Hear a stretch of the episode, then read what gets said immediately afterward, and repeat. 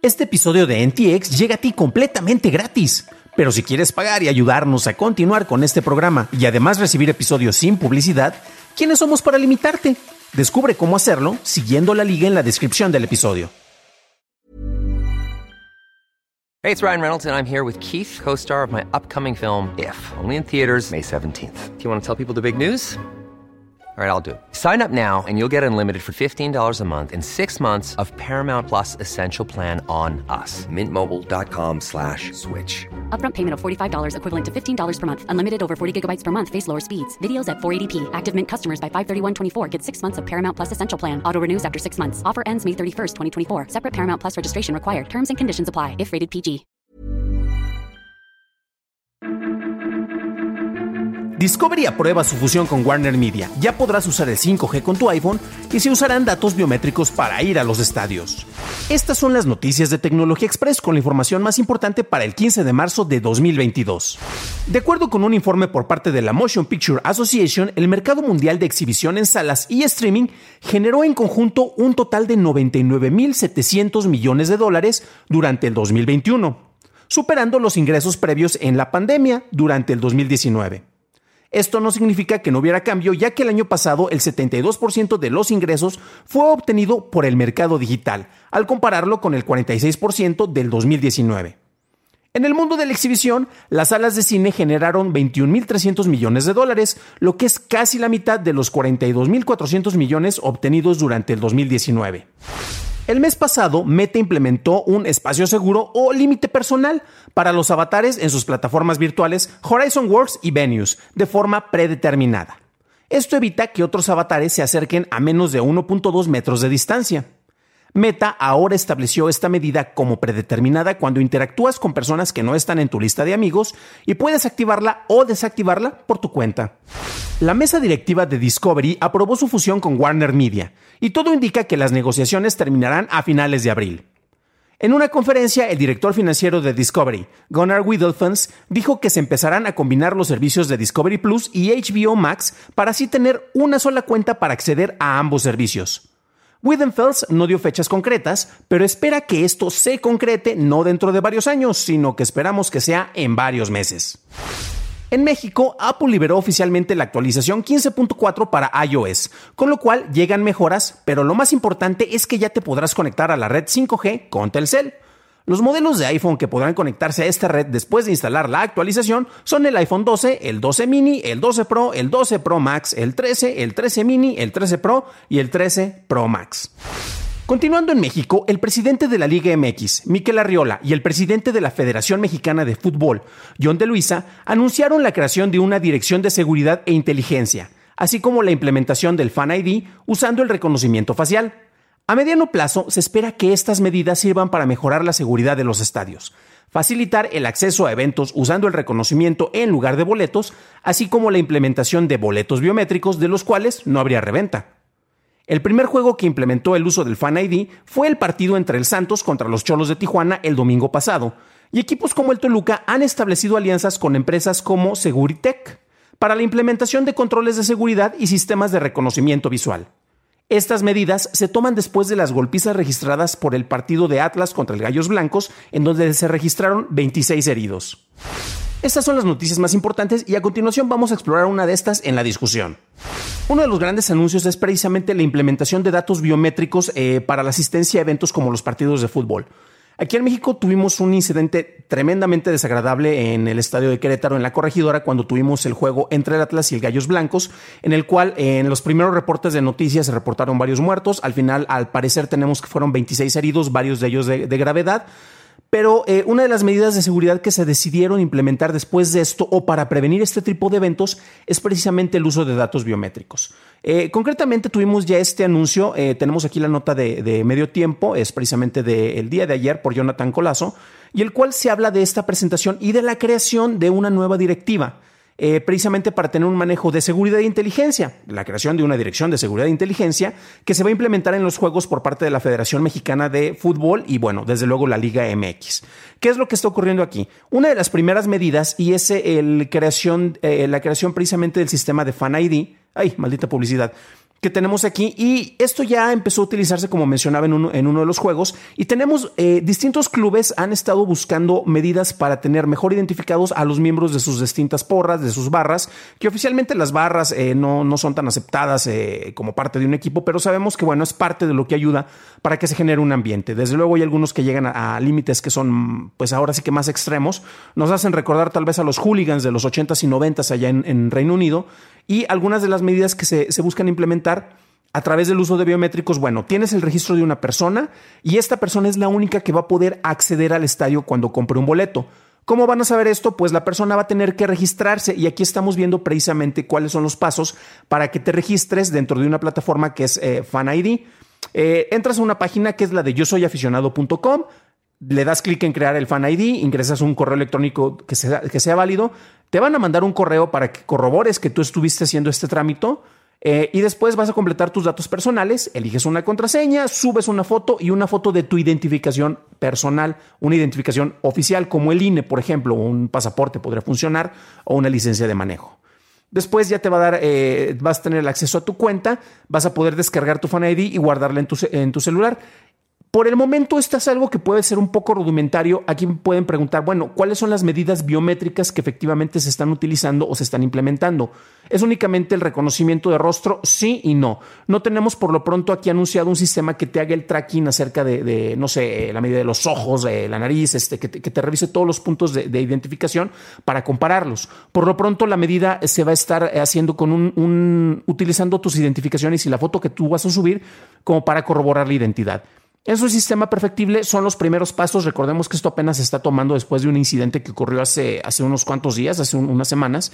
Y como mencionaba, hay otras empresas Concretamente aquí tenemos en el Club del Toluca, en los cuales hayan eh, ya han hablado precisamente este, de, cómo están implementando, cómo van a implementar estas distintas eh, sistemas de seguridad. Ellos ya establecieron una alianza, estaba revisando Seguritech, es una empresa que está aquí en la Ciudad de México, y con ellos eh, se está hablando de que hicieron una inversión bastante fuerte eh, aquí se menciona de que a través de una alianza con la empresa de Seguritech, que requirió una inversión superior a los 100 millones de pesos, el estadio, dos veces mundialista, cuenta desde su reinauguración hace cinco años con la infraestructura que echa mano de herramientas tecnológicas de última generación. Entre las herramientas se cuenta con un sistema de varias cámaras, ahorita les digo porque vi el, dato por acá, cuenta con 186 em, cámaras de videovigilancia al interior del inmueble y cuenta con 52 controles de acceso con cámaras que tienen sistemas de reconocimiento facial similar al de un C5 cuartos de monitoreo que permiten almacenar información y sistema de administración de video. Esto es más o menos lo que nos están ilustrando. Ojo porque esto a final de cuentas está en la página del Club Toluca. Obviamente van a hablar bien acerca de los sistemas. Esto que estamos viendo tampoco es tan del otro mundo porque eh, todo instituto que se respete para eventos públicos tiene sistemas con cámaras de CCTV. Afortunadamente la tecnología ha avanzado y aquí vemos ya una implementación un poco más directa donde efectivamente sí se está revisando haciendo un, un, escaneo de los rostros precisamente para poder cotejarlos.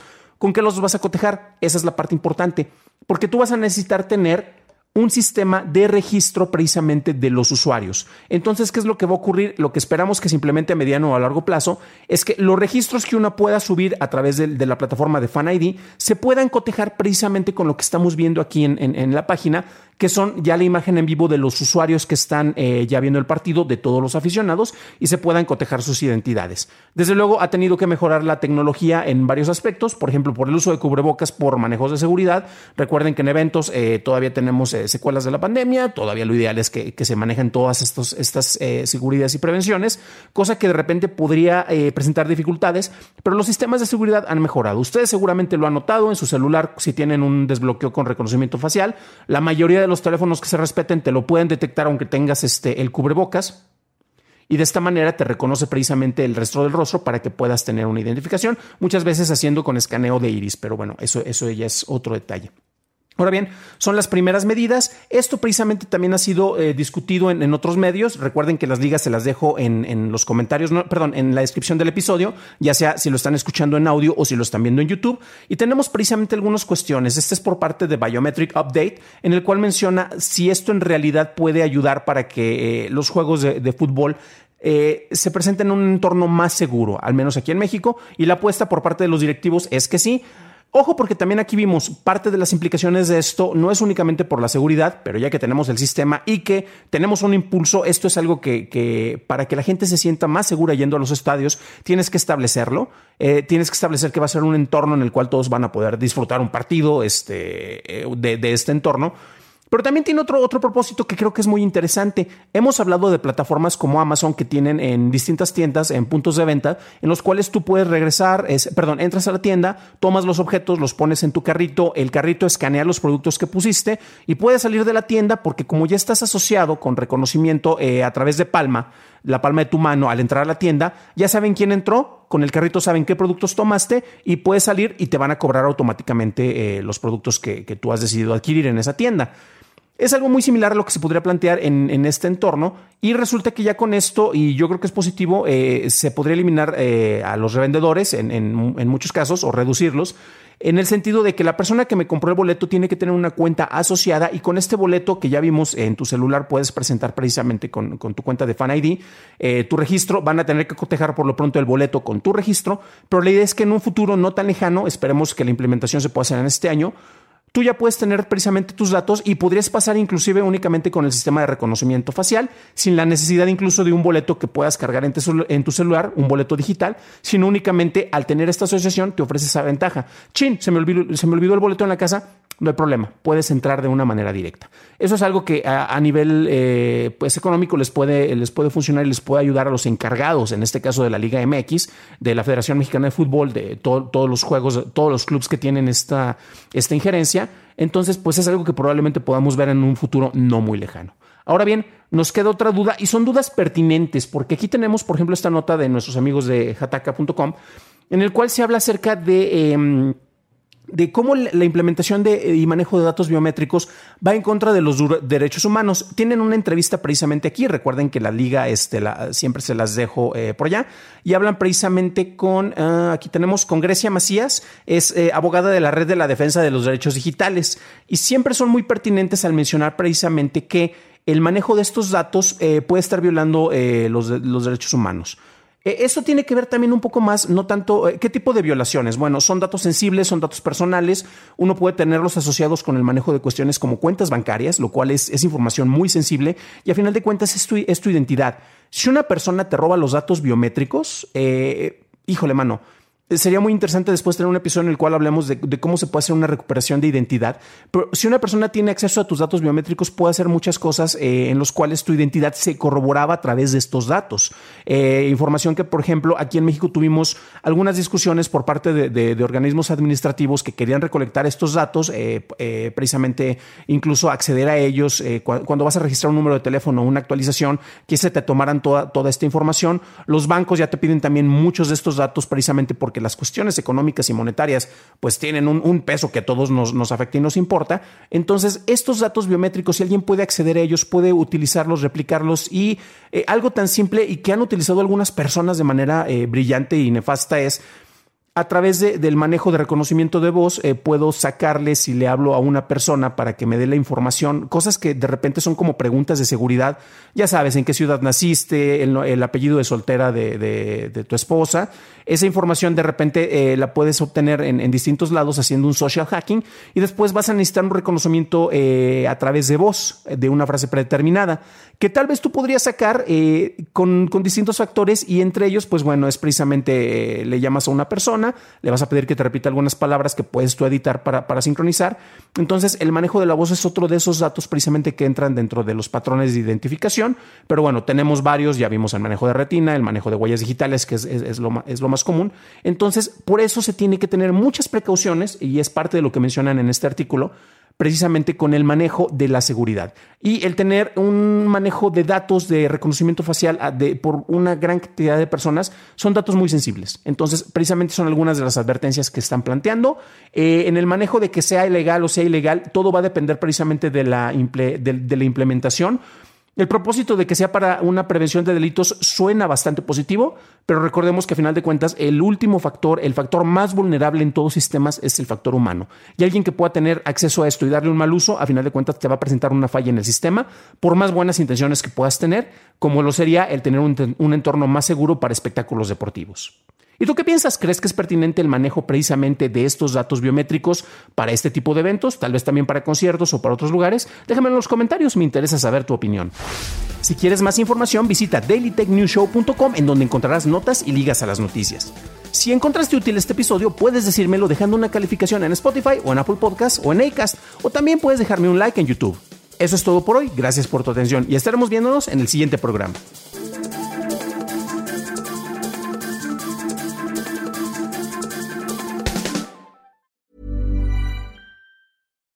When we're on a budget, we still deserve nice things. Quince is a place to scoop up stunning high-end goods for 50 to 80% less than similar brands. They have buttery soft cashmere sweaters starting at $50, luxurious Italian leather bags, and so much more. Plus, Quince only works with factories that use safe, ethical, and responsible manufacturing.